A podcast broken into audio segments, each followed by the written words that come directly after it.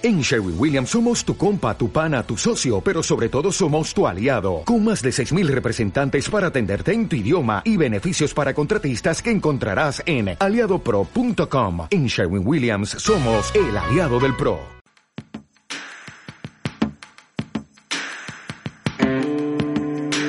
Estás escuchando De Donosti al Cielo, con Carlos Bengoa, de las redes sociales de Donosti City en radioviajera.com.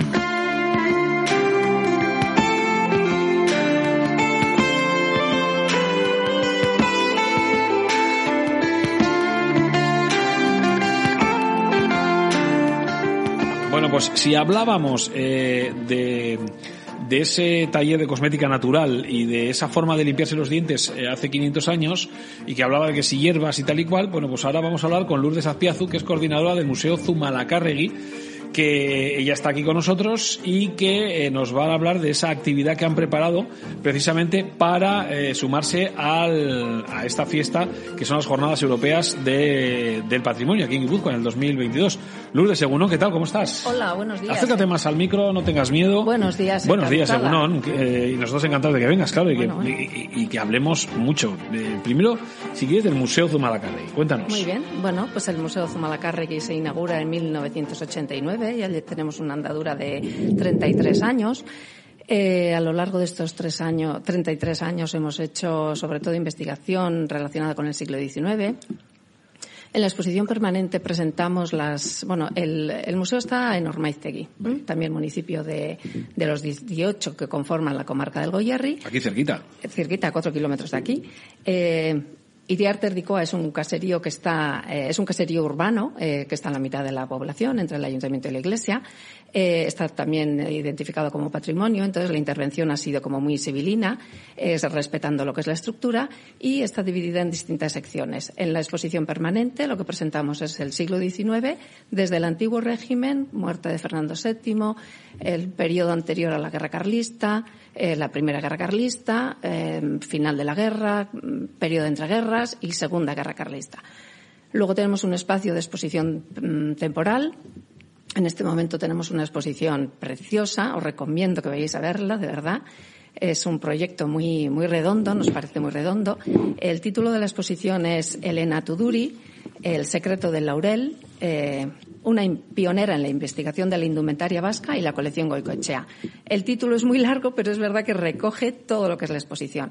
El Unatuduri, eh, ¿me puedo alargar un poquito con la exposición? Te puedes alargar todo lo que quieras. Bueno, bueno, pues si me dejas. Sí, sí, vamos. Eh, bueno, escucharos, a vosotros los técnicos que trabajáis eh, en este tipo de instalaciones, es una gozada, porque la mayoría, yo, eh, del recorrido que estoy haciendo, y lo digo de verdad, en serio, no porque estéis aquí, no he visto a una persona eh, que no esté involucradísima y que, y que lo comente con, con, con, esa emoción que como que se lo viviese, vamos, eh, ¿no? Pues se os paga por ello, pero te, quiero decir que... Es verdad que es un lujo de trabajo, nos permite conocer a muchas personas encantadoras, eh, trabajar en distintos proyectos, conocer el siglo XIX en nuestro caso eh, desde distintos puntos de vista. En este caso, pues es una mujer que nace en el siglo XIX, finales del XIX, en 1893, nace en Tolosa, es, es hija de un industrial y marcha a Madrid a estudiar, eh, estudiar eh, magisterio, bueno, es, entra en la escuela superior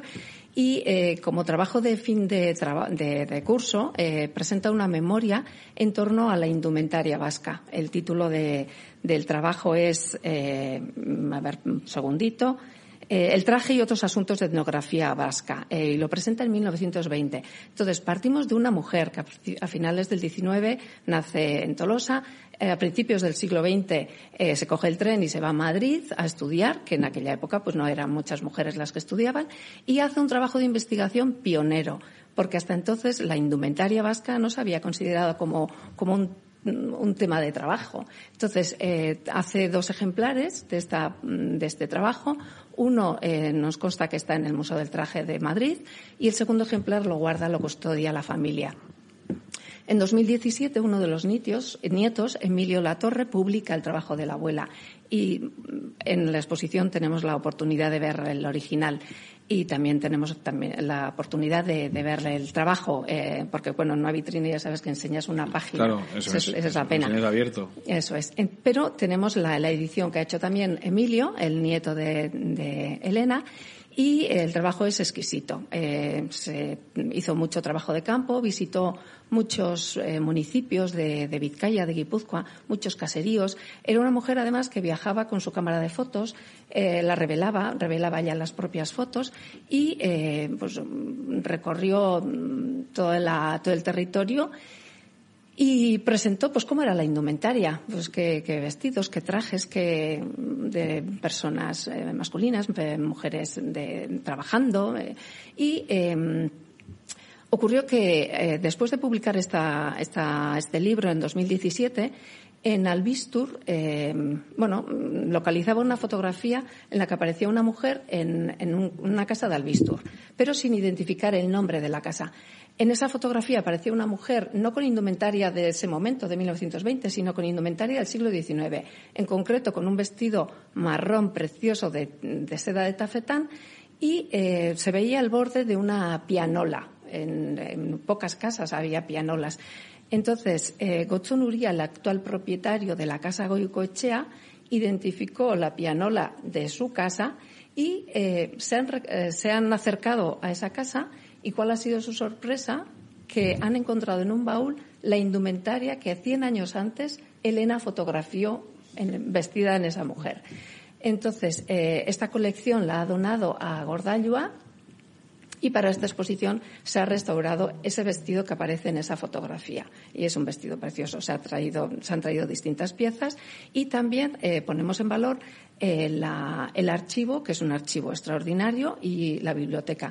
Hay un equipo de trabajo que lleva diez años eh, investigando este archivo y esta biblioteca y es con las que hemos colaborado. Eh, la exposición es una joyita, una mujer, investigación, colección, exposición y actividades. Y, patrimonio. Y patrimonio, eso es patrimonio. Y, y luego, bueno, pues organizamos, estamos organizando actividades complementarias a la exposición donde presentaremos a Elena en detalle a través de de, su nieto. Presentaremos la colección Goicoechea en detalle, eh, el archivo en concreto con Miquel Prieto, la colección textil con Anne Albisu. O sea que, bueno. O sea, pues, vamos, que se le va a dar mucha importancia a esta exposición Sí, y que merece- sí. es que tiene una historia sí, muy es- bonita. A mí me parece Tú muy dices, bonita. se encontró en él Goicochea de Albistur. En la casa Goicoechea de Albistur, eso es. Ujú. Y la exposición estará hasta diciembre y bueno, pues os invito a, a Sí, sí. visitarla. No, no, no, iremos y lo conoceremos y hablaremos de ella, ¿eh? Eh, además, fuera de las, de las jornadas. Porque ti- tiene, como bien has dicho, una historia muy, muy bonita, entrañable y un gran trabajo eh, realizado. Y además que eso forma parte de este patrimonio, lo que hablábamos. No son solo edificios, también de vez en cuando, pues mira, ese, que- ese, ese trabajo realizado por esta mujer guipuzcoana, que, que, que es toda una aventura en una época en la que, como tú dices, la mujer no tenía, no jugaba ese papel, ese rol en la sociedad ni queriendo, pues eh, vamos, si a esa mujer hoy día le das un smartphone, la queriendo la que puede liar, la que puede liar. Eh, hablemos de, mm, de la actividad con la que os sumáis en Ormaztegui al, eh, a las jornadas del patrimonio. Nuestro huerto medicinal en el museo. Mm, Eso significa que el museo va a tener o cuenta con un huerto medicinal.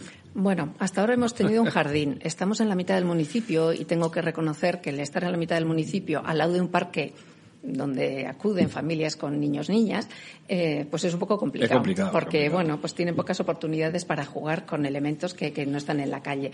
Tenemos unos robles fantásticos que dan unas bellotas maravillosas y hacen unas obras de arte sobre el pretil que muchas veces pensamos en fotografiar y hacer una exposición con ellas. Entonces, eh, bueno, pues es complicado esa gestión del jardín. Eh, además, eh, últimamente estamos reflexionando sobre ello y la idea es que para el año que viene lo hagamos más accesible. Y, eh, bueno, pues eh, accesible físicamente y accesible a la población. Y esto es un, un proyecto piloto. Tenemos la gran fortuna también de tener una vía verde entre Mutiloa y Ormaiztegui. Bueno, bueno, cuatro- ahí hago yo un inciso, ahí hago yo un inciso, la he recomendado muchas veces a nivel cultural, paisajístico, es preciosa, de verdad, ¿eh? de Ormaiztegui que sales, justo encima del viaducto de la Bailey, hoy no sé ni si lo he dicho Sí, bien sí, ahora, mira bien, por dónde. perfecto. ¿vale? Y luego pues te metes entre el antiguo Cotominero, sales a Liernea, bajas por el, eh, camino de Troya hasta Mutiloa. La verdad es que es un espectáculo esa ruta que la he recomendado mucho, ¿eh? muy bonita.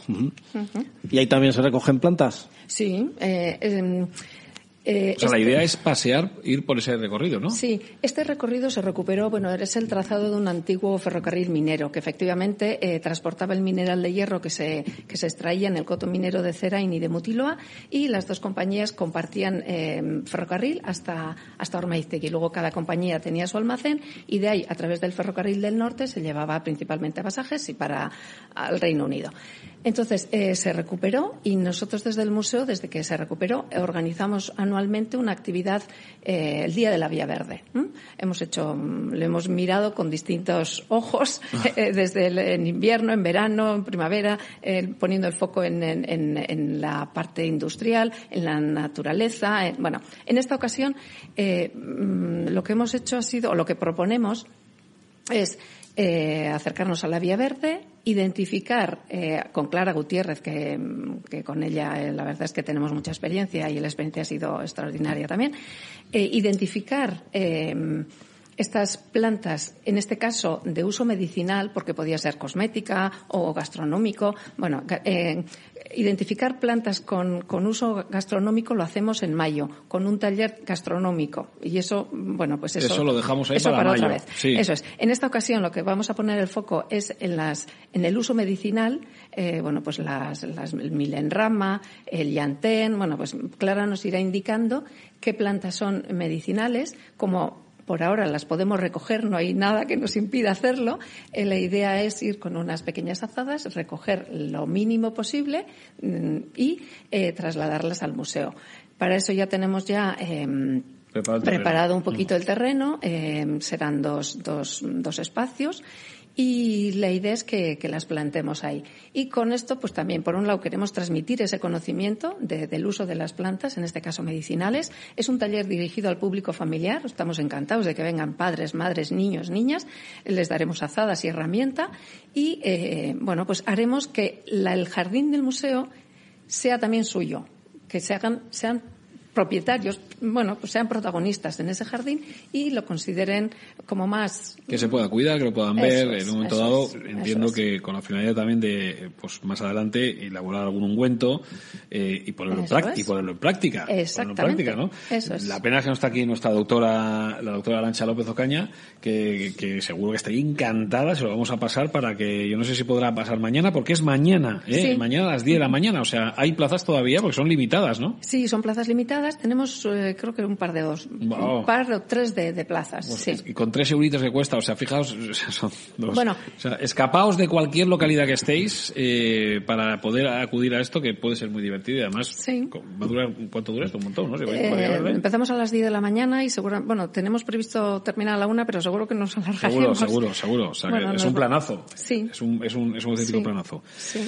Pues eh, Lourdes, gracias por, por estar con nosotros. Pues un placer. Eh, por eh, recomendarnos y seguiremos hablando, porque hay muchas cosas que, ¿no? ¿No crees tú que desde ese lado que sois los, los y las técnicos, debería la, la, decir la civilización, la ciudadanía, pues tener más claro, ¿no? Que tenemos un patrimonio que debemos de conocerlo de forma más, no, nos vamos lejos muchas veces a pasar el fin de semana cuando realmente no hace falta, ¿no? No, la verdad es que no. Es un, es un privilegio lo que tenemos eh, aquí mismo en el Goyerri y, cerca de casa, sin, sin, moverte demasiado, con un transporte público estupendo. Tenemos el ferrocarril del norte que pasa por Ormaiztiki con parada cada media hora como si fuera un metro. O sea que no tenemos excusa. Mm, no sé, no sé qué más tenemos que hacer. Pues eh, seguir incidiendo a través de la radio y de los medios de comunicación para que nosotros lo hagamos. O las redes sociales, como hace Carlos también, pues en fin, para seguir insistiendo que hay un patrimonio y que debemos de conocerlo. Lourdes, es que ricasco por estar con nosotros.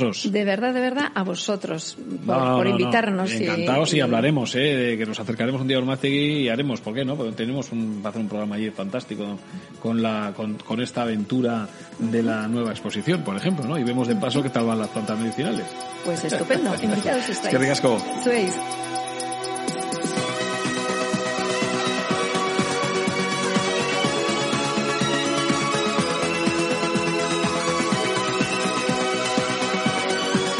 Suscríbete a nuestros programas y a nuestra newsletter semanal para que te llegue un aviso cuando suene tu programa favorito.